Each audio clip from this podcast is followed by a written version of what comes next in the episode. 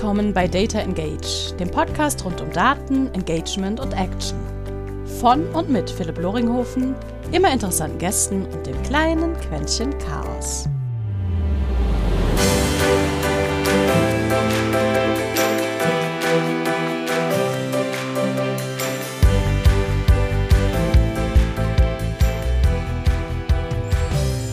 Und herzlich willkommen zu einer weiteren Episode Data Engage dem Podcast rund um Daten, entweder im Marketing, in Sales, aber immer mehr äh, Perspektive. Wie bekommen wir eigentlich eine nachhaltigere Kundenbeziehung?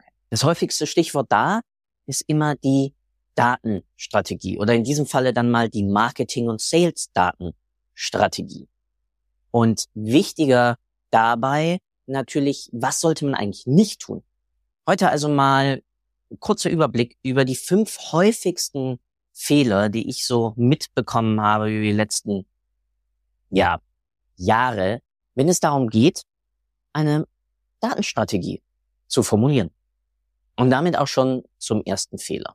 Und zwar, wir wissen dann gar nicht, warum wir diese Sales- und Datenstrategie überhaupt formulieren sollten.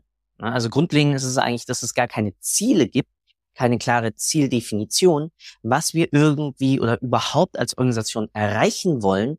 Und was das heißt, ist, wir wissen eigentlich gar nicht, wie wir unsere entweder Akquise oder generell die Kundenbeziehung verbessern möchten. Wollen wir einfach nur die Akquisekosten senken? Oder wollen wir auf unsere Kundenbindungsquote einzahlen und diese erhöhen? Wollen wir den durchschnittlichen Warenwert der beordert wird, das durchschnittliche Ticket erhöhen? Oder möchten wir die, den Zeitraum, die Dauer der Abschlussquote, ja, also bis jemand dann auch wirklich unterschreibt, verkürzen? Ja? Wollen wir mehr Vertrauen in unsere Marke aufbauen? Wollen wir generell unsere Marke bekannter machen? All das sind Ziele. All das sind Ziele, die wir durch Aktivitäten im Marketing und in der Zusammenarbeit mit Sales, mit Vertrieb erreichen können. Wenn wir aber gar nicht wissen, was wir tun wollen, dann wissen wir ja auch gar nicht, was wir überhaupt dafür brauchen, was wir überhaupt tun müssen, um dahin zu kommen. Und das bedeutet, wir brauchen erst diese Ziele, die das Fundament sind. Aber ganz häufig wird sich irgendwie hingesetzt und wird einfach geschaut, boah, welche Daten haben wir? Und lass damit mal was machen. Das ist okay, das kann funktionieren. Es sorgt aber meistens dafür, dass das Ganze dann unorganisiert und chaotisch wird. Und diese Unorganisiertheit und dieses Chaos sorgt dann wiederum dafür, dass wir mittelfristig wirklich Geld verbrennen, weil wir Sachen natürlich unorganisiert machen und Sachen nicht in einen Bezug zueinander stellen. Und das Stichwort Bezug bringt mich auch direkt zum zweiten Fehler. Und das ist nicht nur ein Fehler einer Marketing-Datenstrategie, sondern das ist generell ein Fehler, den ich häufig sehe, wenn es generell um eine Datenstrategie geht. Ja, also man kann sich das ja so vorstellen, ich habe eine übergeordnete Datenstrategie für das gesamte Unternehmen. Ja, das ganze Unternehmen setzt sich ja hoffentlich Ziele. Entweder Vertriebsziele, Bindungsziele, ähm, Marktanteil, alles Mögliche. Aber wenn unsere Datenstrategie und damit nicht nur die für Marketing und Sales, sondern unsere generelle Marketing Datenstrategie gar nicht darauf einzahlt, ja, dann agiere ich so wie gerade auch schon mit den fehlenden Zielen einfach daran vorbei. Das bedeutet, der Kontext, der Bezugsrahmen muss halt gegeben sein. Und für eine Marketing und Daten, äh, für eine Marketing und Sales Datenstrategie bedeutet es halt, dass die Ziele, die wir brauchen, um unsere Marketing-Datenstrategie ähm, einzuzahlen, kann natürlich auch manchmal ein bisschen konträr sein zu Zielen vielleicht aus einer anderen Unit. Das kann passieren. Das kann passieren, besonders wenn die Absprachen nicht da sind, wenn sich nicht mit den anderen Units koordiniert wird. Und damit lange Einleitung zum hauptsächlichsten Fehler. Es wird nicht geprüft, ob die Sales- und Marketing-Datenstrategie in den größten Kontext der restlichen Datenstrategien reinpassen.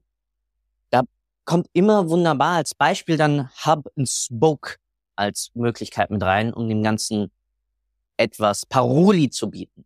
Das bedeutet, tu etwas und sprich darüber und genau dadurch verstehst du dann halt, ob deine Sales ja, und Marketing-Datenstrategie überhaupt in diesen Kontext der gesamten Organisation mit reinpasst oder ob andere vielleicht gerade in eine Richtung, andere Richtung agieren. Oder vielleicht hat jemand schon eine gewisse Datenquelle importiert. Du willst das aber auch gerade tun, musst es aber gar nicht, weil es, wie gesagt, eben schon durch jemanden vorgenommen wurde. Das senkt natürlich dann auch die Kosten und den Aufwand. Und Kosten und Aufwand ist wiederum ein wunderbares Stichwort zum dritten Fehler. Der dritte Fehler, und das ist menschlich, ist etwas, das nenne ich überspringen.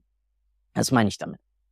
Aktuell ist doch gerade wieder KI und damit auch der ganze Bereich äh, Predictive Analysis und einfach KI als Kreativitätssupport und als Tool und sonst was in aller Munde. Das heißt, alle rennen jetzt wie bekloppt hin und wollen KI-bezogene Lösungen aufbauen. Das heißt, die nehmen ihre Datensätze und schmeißen jetzt auf irgendwelche ähm, Deep Learning Systeme oder versuchen irgendwelche, muss man jetzt mal überlegen, ist das wirklich KI, aber auf irgendwelche Regressionen und ähnlichen drauf und erhoffen sich davon jetzt das Allheilmittel all ihrer Probleme. Dabei überspringen wir aber genau den Aufbau des Fundaments, um überhaupt zu erkennen, passen unsere Daten? Können wir damit überhaupt diese Zielsetzung, die wir ja irgendwie durch und in Support der KI erreichen wollen, überhaupt erreichen? Wir überspringen also den ganzen Bereich, wenn man mal die Data Maturity ähm, sich anschaut, ganz häufig den Bereich deskriptiv. Ja, überhaupt mal auszuwerten, wo kommen wir her? Ja, was sind unsere Budgets? Was zahlen wir zurzeit für einen Kunden? Ja, so Basisanalysen. Dann den ganzen Bereich Analytisch. Das heißt, die vorgelagerten Schritte sind einfach relevant, weil sie uns auch helfen dabei, ein stabileres Fundament aufzubauen. Sowohl was den Datenimport als auch die Datenaufbereitung und damit Zielsetzen die Datenqualität angeht, um überhaupt die Datenqualität zu verstehen und auch auswerten zu können. Warum ist das wichtig? Weil alle KI-Systeme nur so gut oder so schlecht sind, eben wie die Datenqualität. Ihr kennt ja sicherlich alle das typische Garbage in, Garbage out. Aber erst dadurch, dass wir diese vorgelagerten Schritte machen, erkennen wir halt, haben wir hier Schrottdaten, mit denen wir dann befürchten müssen, dass am Ende auch Schrott bei rumkommt. Damit sage ich nicht, dass man nicht explorativ vorgehen kann, um zum Beispiel den klassischen Minimal Viable Data oder Minimal Viable Product Ansatz zu fahren. Nein. Aber auch dort sollte man dann wenigstens mal in Triggerwarnung für alle, die jetzt zuhören, die mit so einem Microsoft-Tool, aka Excel, sich nicht gut befreundet haben, macht die Exploration vielleicht mal ein bisschen in Excel. Schaut, passt das überhaupt? Ja, also wirklich grundlegend, nicht ohne Grund sind 80 Prozent der Arbeitsbeschaffungsmaßnahmen teilweise bei Data Scientists Datenbereinigung, weil teilweise einfach die Qualität nicht stimmt. Und damit landen wir beim Stichwort ähm, bei dem vierten Problem, Datenqualität. Wir haben jetzt gerade darüber gesprochen, wir überspringen Lösungen, Ansetzungen, um das Problem zu verstehen und damit auch die Datenqualität zu erhöhen. Das vierte Problem ist, es werden sehr wenige strategische Ansätze mit aufgenommen, die überhaupt sich mit dem Stichwort Datenqualität dann befassen. Aber warum ist es gerade wichtig? Weil wir gerade schon hörten, ohne die passende Datenqualität ist egal, was wir hinten raus bauen, das einfach zum Scheitern verurteilt. Das bedeutet, und damit landen wir mehr oder minder wieder dem beim zweiten Punkt, nämlich dem Kontext, dem Rahmen, in dem wir unsere Datenstrategie für Marketing und Sales ja auch einbetten. Wir müssen uns überlegen, wer kann alles Einfluss nehmen auf unsere Datenqualität. Das sind natürlich andere Business Units. Das ist unser Customer Service, das ist unser Sales, das ist unser Einkauf. Wenn der Einkauf komische Ware ähm, einkauft oder die, unser Produktionspartner in einem anderen Land, ja, oder der externe Produktionspartner nicht mehr in der Qualität liefert, dann wirkt sich das negativ auf unsere Marketing- und Sales-Erfahrung aus. Weil der Kunde auf einmal unzufriedener ist. Das bedeutet, wir bekommen schlechtere Bewertungen. Das bedeutet wiederum, dass höchstwahrscheinlich unsere Akquisekosten steigen. In dem Kontext heißt es also, dass wir auch immer mit in unserer Marketing- und Sales-Datenstrategie den Bereich der Datenqualität mit einbeziehen müssen. Wie können wir sicherstellen, dass die Datenqualität stimmt? Zum einen, wie jetzt gerade vorher besprochen, ich muss die vorherigen Schritte, Stichwort Data Maturity, mit einnehmen und mir mit anschauen, aber ich muss zeitgleich auch überlegen, wer sind die relevanten States, die ich, mit denen ich sprechen muss, um genau das sicherzustellen. Das wird ganz häufig nicht gemacht. Da wird einfach dann davon ausgehen, ja, die Daten, die wir von Sales bekommen oder die Daten, die wir von Trial haben, die passen. Wären sie nicht, weil die haben die gleichen Herausforderungen wie wir aus Marketing und Sales. Ja, Sales muss Daten in ein CRM-System einpflegen. Das ist manchmal nicht strukturiert, besonders nicht standardisiert. Marketing muss UTM-Parameter verwalten. Das ist teilweise nicht standardisiert. Customer Service muss sich mit ganz komischen Kundenanfragen rumschlagen. Die sind erst recht nicht standardisiert, weil drei Kunden drücken sich unterschiedlich zum gleichen Sachverhalt aus. Bedeutet also, sich auch immer den Gedanken darum zu machen, wie können wir die Qualität sicherstellen, die wir brauchen. Und damit landen wir bei, in meinen Augen, dem fünften und vielleicht sogar schwerwiegendsten Problem oder Fehler. Und zwar der Ich-Perspektive oder der Wir-Perspektive im Sinne von Unternehmen. Ganz häufig wird bei einer Datenstrategie dann eine Perspektive eingenommen, die interne Probleme lösen soll. Das ist eine typische BWL-Sicht. Ist die legitim? Ja. Ist die in meinen Augen nachhaltig und sinnvoll? Na, wie ihr merkt, nicht so ganz. Die relevante Perspektive hier sollte eigentlich sein, welchen Mehrwert können wir dadurch unseren Kundinnen und Kunden liefern? Das heißt, wo helfen Daten uns, die Kundenbeziehung, die Customer Journey zu verschlanken, zu vereinfachen, relevanten Mehrwert, entschuldigt jetzt für die x-fache Wortwiederholung, bieten. Welche Daten bräuchten wir also, um unser Newsletter zu personalisieren? Welche Daten bräuchten wir, um bessere Werbeanzeigen vielleicht automatisch zu machen? Welche Daten bräuchten wir, um unseren Katalog besser zu sortieren? Welche Daten können wir erheben, wenn wir noch kein Kundenkonto haben, um ABC zu verstehen und damit eine bessere User Experience zu machen?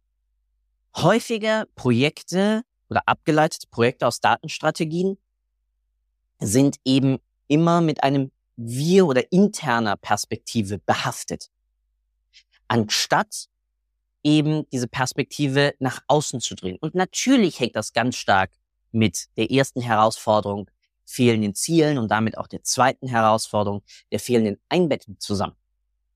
Aber ich will das hier wirklich als fünften Punkt nochmal ganz, ganz, ganz kräftig betonen. Ja? Und ja, das kommt natürlich auch daher, dass ich ein großer Fan von marktorientierter, kundenorientierter Unternehmensführung bin aber das ist natürlich auch die Grundlage aller für uns relevanten Datenpunkte. Stichwort First Party beziehungsweise Third Party, First Party und Zero Party Data. Erst durch First und Zero Party Data können diese traumhaften Visionen überhaupt Realität werden, dass wir auf einmal eine KI wirklich als einen ähm, stellvertretenden Sales Agent mit drin haben. Oder dass wir auf einmal unseren Customer Service First Level entlasten können durch so etwas und ähnliches. All das passiert erst, wenn wir den größeren Rahmen, das größere Kundenverständnis haben. Was natürlich dann wiederum das Linking ist zum Stichwort Datenqualität, als auch das Linking dann wiederum zum Stichwort des dritten Fehlers, des Überspringens von dazwischenliegenden Schritten. Damit ganz viel Gerede oder Rede zu den fünf häufigsten Fehlern. Also nochmal. Erster Fehler, keine klaren Ziele. Und besonders auch kein klares, warum und was wollen wir dadurch erreichen und damit auch kein Mitmessen, ob was überhaupt erreicht.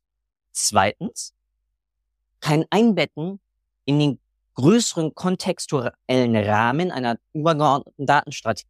Da wird dann einfach sein eigenes Süppchen gebraut und nicht geschaut, werden diese Daten überhaupt schon importiert oder hat jemand anders schon diese Daten, wir können darauf zugreifen. Ja, da spielt auch ein bisschen, kurzer Exkurs, der ganze Bereich Data Mesh mit rein. Drittens, überspringen. Ja, es ist mega geil, wenn man sagen kann, boah, ich habe das jetzt mit einer KI gelöst, aber manchmal ist es eh schon zu weit weg von der Realität oder zu teuer. Manchmal reicht eine Regression, aber manchmal reicht auch ein einfaches Excel-Modell. Aber viel wichtiger hier ist es, sich überhaupt zu überlegen, wieder Stichwort Data Maturity, wie sieht das Ganze deskriptiv aus, was sind die Daten eigentlich, also die Schritte davor. Damit zum vierten Punkt, Datenqualität. Die Datenqualität explorativ überprüfen, sich überlegen, von wem sind wir abhängig für die Datenqualität und sich damit auch die Gedanken zu machen, was können wir tun, um diesen Personenkreis es so einfach wie möglich zu machen und eine so gute Datenqualität wie möglich zu liefern. Und fünfter Schritt, und das fasst in meinen Augen alles zusammen, Kundenmehrwert. Sich dabei dann auch zu überlegen oder von vornherein sich das Fundament zu setzen für diese Strategie, wie erzeugen wir Kundenmehrwert? Nicht, wie erzeugen wir Mehrwert für uns intern, sondern wie sorgen wir dafür, dass durch und mit Daten unsere Kunden wächst, mehr blüht und effizienter wird. Und wenn ihr das beachtet, diese fünf einfachen Punkte, dann seid ihr auf einem sehr guten Weg. Jetzt ist natürlich die Frage, boah, wie komme ich überhaupt zu einer Datenstrategie? Und das wird das Thema für die nächste Episode sein. Was muss man eigentlich beachten? Was sind so die wichtigsten Schritte, um zu einer nachhaltigen Marketing- und Sales-Datenstrategie und damit auch Kundendatenstrategie zu kommen? Vielen herzlichen Dank und ich wünsche dir einen wunderschönen Tag heute und schau doch darauf, dass eure Datenstrategie nachhaltiger wird. Ciao, ciao. Danke für deine Zeit. Ich hoffe, du konntest auch heute wieder etwas für deinen Umgang mit Daten mitnehmen und bist dem Warum ein Stückchen näher gekommen. Ich auf alle Fälle. Hinterlasse doch bitte eine Bewertung auf iTunes, Spotify oder von wo auch immer du gerade zuhörst. Das hilft wirklich sehr. Bis zur nächsten Folge bei Data Engage. Dein Philipp.